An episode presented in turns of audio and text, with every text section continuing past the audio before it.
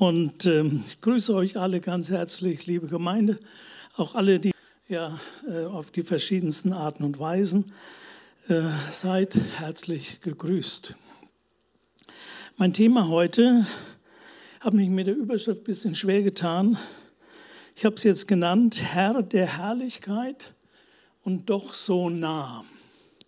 Wir können auch sagen, und äh, wir werden das auch gleich sehen, können auch sagen, ähm, alles so voller Gegensätze. Der Herr der Herrlichkeit erscheint und doch ist er uns ganz nah. Wir lesen heute von Johannes, dem Jünger Jesu, der bei der Kreuzigung Jesu dabei war. Er war wohl der einzige äh, der Jünger Jesu, der nicht als Märtyrer starb. Er schreibt hier, als er auf der griechischen Insel Patmos war, die heute eine beliebte Ferieninsel ist. Nur Johannes war nicht im Urlaub dort. Er war dorthin verbannt worden. Die Christen wurden zu jener Zeit im römischen Reich verfolgt, weil sie sich weigerten, den Kaiser wie Gott zu verehren. Johannes war dort um das Jahr 90 nach Christus. Das ist höchst interessant, denn der jüdische Tempel in Jerusalem, der war 70 nach Christus von den Römern zerstört worden. Die Einwohner der Stadt Jerusalem waren geflohen oder wurden vertrieben. Einen jüdischen Staat, einen Tempel, eine Stätte der Anbetung gab es nicht mehr.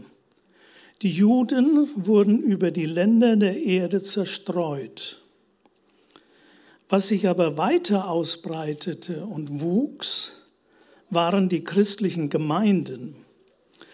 Die christlichen Gemeinden bestanden aus Juden und hauptsächlich aus Heiden, also Nichtjuden, damals genannt Griechen, steht in der Apostelgeschichte oft so dieser Ausdruck und deren Leiter waren die Sterne in der rechten Hand Jesu und die Leuchter, die wir, von denen wir nachher gleich lesen, das sind die Gemeinden in der Mitte, unter denen Jesus selbst ist und sich aufhält. Diese Bedeutung der, als Gemeinde haben wir auch heute noch. Wir sind heute sein Volk, seine Kinder. Wir sind der Tempel, seine Stätte der Anbetung, der Ort, an dem er sich durch seinen Geist und sein Wort offenbart. Wir dienen ihn im Gottesdienst, im Gebet, in Anbetung, im Hören auf sein Wort, befolgen seine Gebote Menschen zu Jüngern zu machen und sie zu taufen. Wenn wir hören, äh, dass man im Tempel oder in der Gemeinde dient, dann erinnert mich das an ähm, diese Frau, die Witwe war über Jahrzehnte, von der es heißt, sie kam nimmer vom Tempel und war im Gebet in dem Tempel, als Jesus geboren wurde und dann in dem Tempel dargestellt werde. Also sie diente Gott im Tempel mit Gebet. Und das ist auch hier bei uns, wenn wir beten, wenn wir Gott anbeten. Geschwister, das ist so etwas Gewaltiges. Das ist die Stätte hier auf dieser Erde, wo Gott angebetet wird, wo er verehrt wird. Einen jüdischen Tempel gibt es nicht mehr. Das Volk Gottes ist verstreut, also die Juden. Aber Gott hat seine Gemeinde und seine Gemeinde, die, die sind die, die der Tempel Gottes sind und durch die er sich offenbart und wo er sich zeigt. Und auch wir in der äh, Gemeinde, wir feiern im Abendmahl engste Gemeinschaft mit Jesus. Jesus hat uns zu seiner Gemeinde berufen, von der er gesagt hat, ich will meine Gemeinde bauen. Und diese Gemeinde, im Griechischen heißt das Ekklesia, die Herausgerufenen heißt das eigentlich. Und die aus der Welt herausgerufenen, die gehören zu ihm. Wir sind in seiner Hand. Und niemand kann uns aus seiner Hand reißen. Wir sind das Volk Gottes, weil er uns berufen hat. Nicht, weil wir irgendwas geleistet hätten, sondern er hat das getan und hat uns dazu gemacht. Wir sollten uns dessen bewusst sein und verstehen, was hier Gott mit uns tut und welche Bedeutung seine Gemeinde für ihn hat. Ich bin immer ein bisschen traurig, wenn ich das so mitkriege und höre, äh, dass äh, Gemeinde gering geschätzt wird. Und äh, ja, dass auch manche Leute sagen, in unserem heutigen Individualismus, von dem nichts in der Bibel steht, ja, äh, mein Gott und ich, das ist genug, so etwa. Sag mir mal, wo das in der Bibel steht. Bin da sehr traurig drüber. Manche sagen dann noch ich und Gott. Ja, wie? Gibt es nur euch beide auf dieser Welt und jeder nur ja, singulär für sich? Das ist nicht. Gott hat seine Gemeinde berufen und Gott hat, hat Sendschreiben an die sieben Gemeinden, stellvertretend an das, an das Reich Gottes, an das damalige Reich Gottes. Es gab keinen Tempel mehr, es gab keine Stätte der Anbetung mehr. Das waren die sieben Gemeinden in Asien, an die die Sendschreiben dann gingen und an viele anderen Gemeinden. Da wurde dann angebetet und da war das Volk Gottes. Das ist so etwas Wunderbares. Wir lesen Offenbarung 1, die Verse 9 bis 20. Ja, das ist jetzt ein langer Text. Manche hat sich ja schon gewünscht, hat das auch mal zu mir gesagt, ah, wir könnten doch mal wieder die Offenbarung lesen. Wir lesen jetzt den ersten Teil der Offenbarung. Und das ist höchst interessant. Da steht ab Vers 9 ich Johannes, der ich auch euer Bruder bin und mit euch Anteil habe an der Bedrängnis und am Reich und am standhaften Ausharren Jesu Christi, war auf der Insel, die Patmos genannt wird, um des Wortes Gottes und um des Zeugnisses Jesu willen.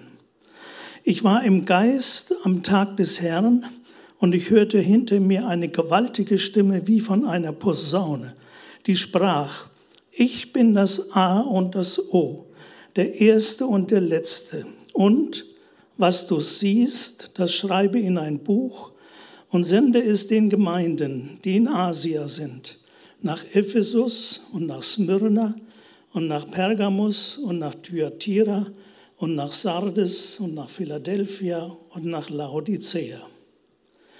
Und ich wandte mich um und wollte nach der Stimme sehen, die mit mir redete. Und als ich mich umwandte, da sah ich sieben goldene Leuchter. Und mitten unter den sieben goldenen Leuchtern einen, der einem Sohn des Menschen glich, bekleidet mit einem Gewand, das bis zu den Füßen reichte, und um die Brust gegürtet mit einem goldenen Gürtel. Sein Haupt war weiß und seine Haare, als sein Haupt aber und seine Haare waren weiß, wie weiße Wolle, wie Schnee. Und seine Augen waren wie eine Feuerflamme. Und seine Füße wie schimmerndes Erz, als glühten sie im Ofen. Und seine Stimme wie das Rauschen vieler Wasser. Und er hatte in seiner rechten Hand sieben Sterne. Und aus seinem Mund ging ein scharfes, zweischneidiges Schwert hervor, und sein Angesicht leuchtete wie die Sonne in ihrer Kraft. Und als ich ihn sah, fiel ich zu seinen Füßen nieder wie tot. Und er legte seine rechte Hand auf mich und sprach zu mir, Fürchte dich nicht. Ich bin der Erste und der Letzte und der Lebendige. Ich war tot und siehe, ich lebe von Ewigkeit zu Ewigkeit. Amen. Ich habe die Schlüssel des Totenreichs und des Todes. Schreibe, was du gesehen hast und was ist und was nach diesem geschehen soll. Das Geheimnis der sieben Sterne, die du in meiner rechten Hand gesehen, in meiner rechten gesehen hast, und die sieben goldenen Leuchter, die sieben Sterne, sind Engel der sieben Gemeinden. Und die sieben Leuchter, die du gesehen hast, sind die sieben Gemeinden. Also von hinten jetzt hier betrachtet, äh, mancher sagt ja, ah ja, ich würde mal gerne in der Offenbarung lesen. Und da steht hier, ähm, dem Johannes wird gesagt, schreibe, was du gesehen hast. Also schreibe nieder, wie du Jesus gesehen hast, jetzt im Moment. Schreibe nieder, was du gesehen hast und was nach diesem geschehen soll. Das kommt dann ab Kapitel, ab Kapitel 4. Was geschehen soll, sind dann die, die Sendschreiben. Und nach den Sendschreiben wird Johannes entrückt in den Himmel und er sieht, was im Himmel geschieht. Und dann sieht er, wie die Siegel geöffnet werden und wie die Zeiten voranschreiten. Also wir betrachten hier im Grunde den ersten Teil. Schreibe, was du gesehen hast. Und was ist, das sind die sieben Gemeinden und was er gesehen hat, haben wir eben gelesen. Johannes bezeichnet sich als euer Bruder und Gefährte in der Bedrängnis. Die Bedrängnis war dadurch, dass äh, sie verfolgt wurden, dass das römische Reich und der Kaiser eben Johannes nach Patmos gebracht hat, wo er da im Bergwerk arbeiten musste. Man hat ihn getrennt als führenden Mann aus den Gemeinden. Er war in Bedrängnis und auch die Gemeinden waren in Bedrängnis. Er ist ein Bruder und Gefährte in der Bedrängnis. Und jetzt kommt der Gegensatz. Und in der Königsherrschaft, völlig unvermittelt, ich bin in Bedrängnis, bin aber gleichzeitig berufen von Gott, König und Priester zu sein. Manchmal denken wir, wie geht das einher? Schau in dein Leben. Ist oft sehr armselig, ist auch bedrängt. Ja, ist doch so. Manchmal sind wir krank, manchmal könnte man depressiv werden. Ja, man hat Bedrängnis. Ja, auch hier, wenn man so sich die Gemeinden in Deutschland anschaut, nach Corona will, wollen so manche nicht mehr, haben sich so daran gewöhnt, zu Hause zu sitzen, statt in die Gemeinde zu gehen. Das, das macht Kummer, das bedrängt. Also mich lässt das nicht gleichgültig. Dann heißt es hier, also, wir sind Geschwister in der Bedrängnis, dann in der Königsherrschaft. Das heißt, wir dürfen beten, wir können Gott vertrauen, wir können hören, was Gott eigentlich will und uns hinter Gott stellen und beten und dann im standhaften Ausharren auf Jesus. Wir warten, bis Jesus wiederkommt. Jesus wird wiederkommen. Ja, du sagst vielleicht, ach, das sind 2000 Jahre, als das geschrieben wurde, als auch Jesus selbst das sagte. Aber denke dran, die Bibel sagt, 1000 Jahre ist vor Gott wie ein Tag, wie der Tag, der gestern vergangen ist. Das sind die, Maß, die Zeitmaßstäbe Gottes, das sind nicht unsere. Ja, also das ist das, so wie wir hier leben und wie wir auch in ähm, Schwierigkeiten sind und in Unterschieden unseres Lebens. Und, Jesus hört, äh, und Johannes hört die Stimme Jesu, die er nicht kennt, obwohl er doch über drei Jahre mit ihm täglich auf der Erde zusammen war als sein Jünger. Und ja, kein Wunder, dass er sie nicht erkennt, denn seine Stimme, heißt es, war wie das Rauschen von Wassermassen. So etwas hat er nicht erlebt bisher. Selbst als Johannes war ja mit dabei, als Jesus auf dem Berg der Verklärung, auf Tabor, auf diesem Berg der Verklärung war. Selbst da war, war Jesus immer noch ja, mehr oder weniger in menschlicher Gestalt. Nur ein, ein, ein Licht umleuchtete sie und ein, die Stimme Gottes sprach zu ihnen. Aber hier war es etwas ganz anderes. Es war eine Stimme wie ein Rauschen von Wassermassen. Und dann sah er einen gleich einem Menschensohn. Das ist die Bezeichnung, die auch der Prophet Daniel in seinen Visionen hat. Er sieht einen, der ist wie ein Menschensohn. Und das ist unser Jesus. Jesus, Johannes sieht Jesus in einer Gestalt, die natürlich nur schwer zu begreifen und zu beschreiben ist und auch schwierig zu deuten ist. Aber wir können vielleicht so ein bisschen mal so gucken, was denn hier gemeint sein könnte oder was hier eigentlich sehr deutlich ist. Es heißt von ihm, er hat um die Brust einen Gürtel aus Gold. Wer trug das? Das trug der hohe Priester. Der hatte einen Gürtel aus Gold, wenn er im, im Tempel Priesterdienst tat. Das ist unser Herr Jesus. Er ist momentan vor Gott. Er ist der hohe Priester für uns. Er vertritt uns. Mit unseren Anliegen können wir zu Jesus kommen und er ist der, der für uns vor Gott eintritt. Bis Jesus wiederkommt. Wenn er wiederkommt, wird er als Richter kommen und als Herrscher und als König. Aber Geschwister, denken dran, jetzt momentan sitzt Jesus zur Rechten des Vaters. Und im Hebräerbrief steht das. Wir können uns an ihn wenden. Er ist ein, einer, der voller Gnade ist, der voller Barmherzigkeit ist. Er vertritt uns vor Gott. Mit unseren Anliegen kommen wir zu ihm. Das ist das, was er momentan Jesus im Himmel tut.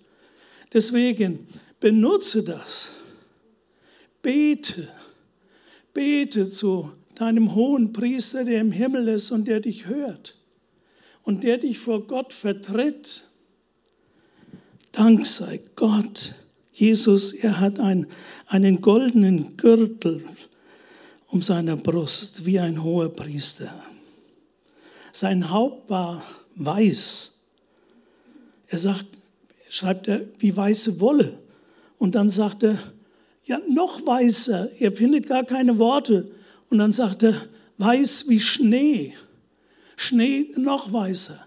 Ihr kennt das, wenn auf, auf Schnee die Sonne scheint. Das, das ist dann manchmal so, da kannst du kaum hingucken. So, so glänzt das, so weiß ist das. So erscheint unser Herr Jesus. So strahlt er. Völlige Reinheit geht von ihm aus. Seine Augen, heißt es, sind wie eine Feuerflamme.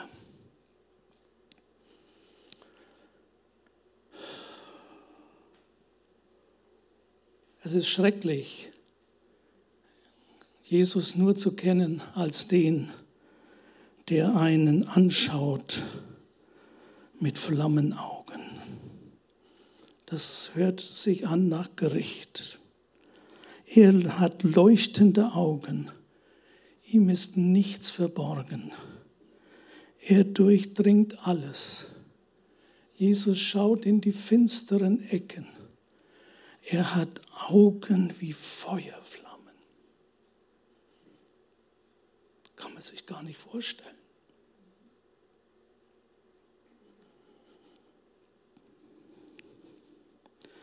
Auch das himmelschreiende Unrecht, das auf dieser Erde geschieht, wird von ihm gesehen. Er hat Augen wie Feuerflammen. Alle, die still leiden, denen niemand Glauben schenkt. Er sieht das. Er durchschaut auch alle Lüge und allen Trug. Er hat Augen wie eine Feuerflamme. Seine Füße sind wie schimmerndes Erz, als glühten sie im Ofen. Er hatte ja das lange Gewand und Johannes sah seine Füße. Es sind nicht mehr die schmutzigen Sandalen, die Jesus als Wanderprediger hatte, als er durch Israel zog, als er als Mensch auf dieser Erde war. Jetzt hat er einen festen Stand. Ihn wirft nichts mehr um. Nichts kann sich ihm in den Weg stellen. Das Standbild, das Daniel sah, wenn ihr das mal lesen wollt, im, Daniel ist zweimal, ist das, ich glaube, Kapitel 7 und 12, dann da ist von diesem, von diesem Weltreich die Rede. Und dieses große Standbild des Hauptes aus Gold, die Schilder aus Silbern und äh, die Beine und der, der Leib aus Bronze und dann die Füße, die sind aus Lehm und aus Eisen gemischt. Aber das hält nicht. Das kann sich nicht verbinden, das verschmilzt nicht. Und da kommt ein Stein angerollt. Und dieser Stein, der bringt dieses riesenmächtige Standbild zu Fall.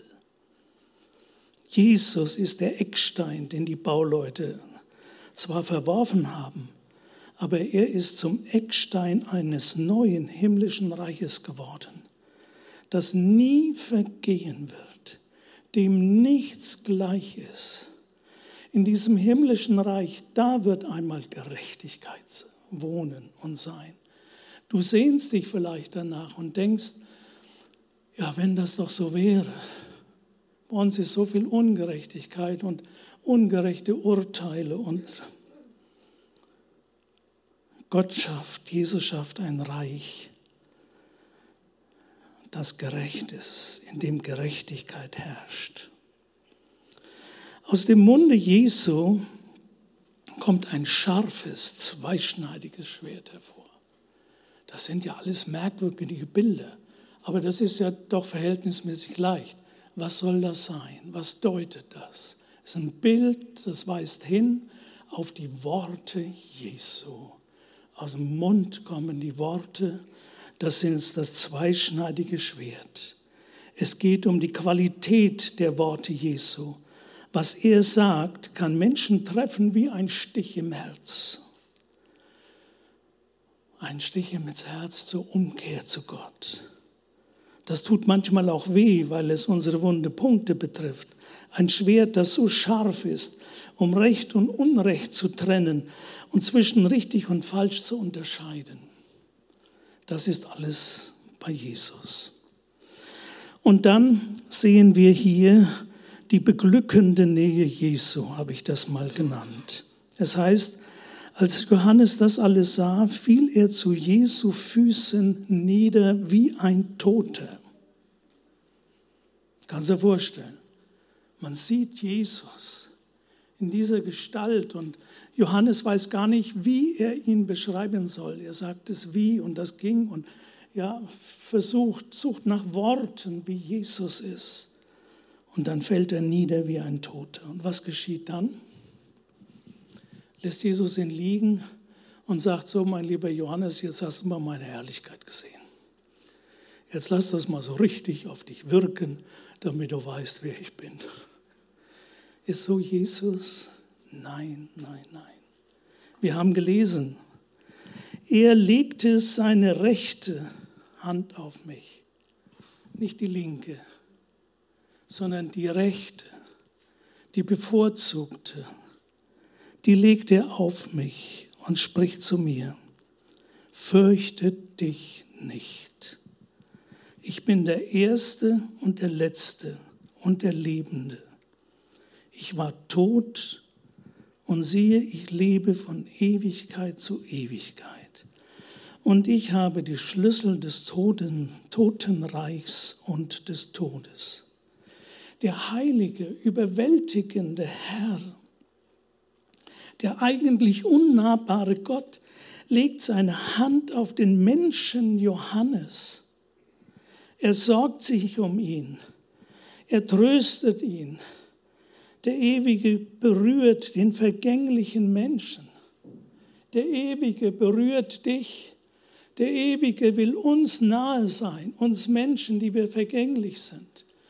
Wir Menschen, die wir aus Fleisch und Blut sind und ja, der Ewige, der kommt zu uns und sagt, fürchte dich nicht. Kommt ja so oft in der Bibel vor. Aber Geschwister, Freunde, dass wir das doch wirklich in unsere Herzen nehmen. Fürchte dich nicht. Fürchte dich nicht in deiner Situation. Fürchte dich nicht und denke, werde ich das schaffen? Werde ich durchhalten? Wird es mir auch gut gehen? Wird Gott auch immer wirklich bei mir sein? Er, der Ewige, sagt, fürchte dich nicht. Ich bin der Erste, ich habe mit dir begonnen, ich habe den Weg mit dir begonnen und ich bin auch der Letzte. Nach mir kommt niemand mehr, auch du nicht. Du bist eingeschlossen. Das ist so etwas Gewaltiges. Und dann sagt er, ich lebe und ich habe die Schlüssel des Totenreichs und des Todes. Ja, welchen Schlüssel hat er denn noch? Also wenn er den Schlüssel des Totenreichs und des Todes hat, dann hat er jeden Schlüssel für unsere Probleme. Oder? Na, ist sehr dünn, dass wir das wirklich glauben.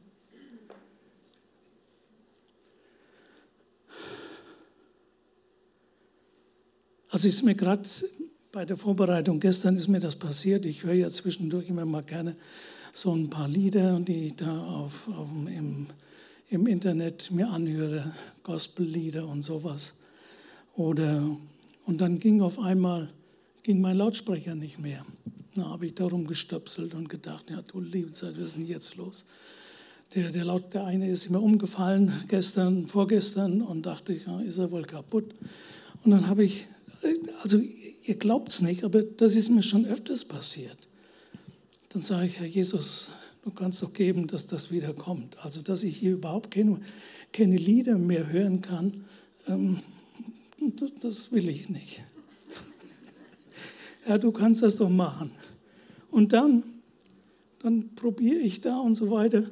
Und dann sehe ich auf einmal so ganz klein unten Lautsprecher aus. Ich weiß nicht, wieso der aus war. Auf jeden Fall habe ich draufgeklickt und er war wieder an und ich konnte wieder Musik hören. Brauchte ich gar nicht rumstopseln und mir Gedanken machen und sonst was alles. Geschwister, das wirklich ist zum Lachen.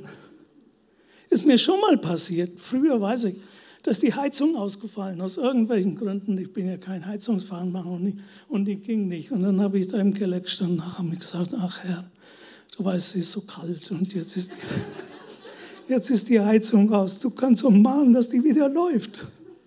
Und dann habe ich dann noch mal gedreht und sie wieder angestellt und dann lief sie wieder. Vielleicht ist es auch meine Ungeschicktheit und meine Dummheit. Aber dann kam Gott mir zu Hilfe und hilft.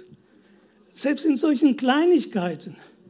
Und dann wird er doch die Schlüssel, die für unsere großen Probleme sind, die wird er doch auch in, hat er doch auch in der Hand und dann kann er die Probleme lösen. Lasst uns beten. Gott ist ein Gott, der Wunder tut. Er hat die Schlüssel in der Hand. Dank sei Gott. Er kann Türen öffnen, die verriegelt sind. Ihm ist alles möglich. Er tut Wunder. Er ist der Herr, der zugleich Herr der Welt ist und er hat Erbarmen mit dem Einzelnen. Er legt seine Hand auf den Johannes. Derjenige, der die Macht des Todes zerbrochen hat, kümmert sich um meine kleinen und großen Sorgen. Er hört mir zu. Er, der über den Mächten dieser Welt steht, er hört mein Gebet. Freunde, das gibt's doch gar nicht. Aber so ist Gott. Preis sei ihm. Seine Majestät hindert ihn nicht, für mich, den Kleinen, für den Unbedeutenden da zu sein. Er sagt zu jedem von uns, ob du in großer Not bist oder nicht mehr weiter weißt, ob du an einer verschlossenen Tür stehst, dann sagt er zu dir, fürchte dich nicht. Das sagt er heute Morgen zu dir. Fürchte dich nicht. Ich bin der Allmächtige, der dich kennt, der dich sieht, der dich hört und der dir hilft. Durch die Taufe drücken wir ja das aus. Heute erleben wir ja, wie Veronika sich taufen lässt. Heute erleben wir das. Durch die Taufe drücken wir aus, ich gehöre zu dir, dem lebendigen Gott. Ich darf zu Gottes Gemeinde hier auf der Erde gehören, wo er wandelt, wo er der Herr ist, wo er seine Hand drüber hält, wo er angebetet wird. Er hat mein Leben in seine Hand genommen. Das bedeutet, wenn ich mich taufen lasse, er will bei mir sein. Er bereitet sogar im Himmel eine Wohnung für mich. Steht in der Bibel. Ich gehe hin, um für euch eine Wohnung im Himmel vorzubereiten. Geschwister, und wenn Jesus das sagt, dann tut er das. Und er wartet darauf. Er will ganz nah bei uns sein. Und einmal, wenn wir diese Erde verlassen, dann will er uns bei sich in der Nähe haben. Und dann bereitet er uns eine Wohnung. Und weißt du, da wird der Wohnzimmerschrank uns sehr gut gefallen. Und er wird genau nach unseren Wünschen das machen. Und wir denken dir, lieber Gott, wie, wie weißt du denn das, dass ich das so immer haben wollte? Ja, weil er uns kennt, weil er uns liebt, weil er bei uns sein will und uns ganz nahe bei sich haben will. Geschwister, Freunde, wollen wir das fassen im Glauben. Herr Jesus, schenke es uns, dass diese Worte, die wir heute gelesen haben, dass es Worte des Lebens und des Heils für uns sind. Herr, wir danken dir dafür. Wir beten dich an, dass wir zu dir gehören dürfen, dass wir deine Gemeinde sein dürfen, wo du da bist, unter den Leuchtern, unter denen du gegenwärtig bist. Herr Jesus, wir danken dir dafür. Amen.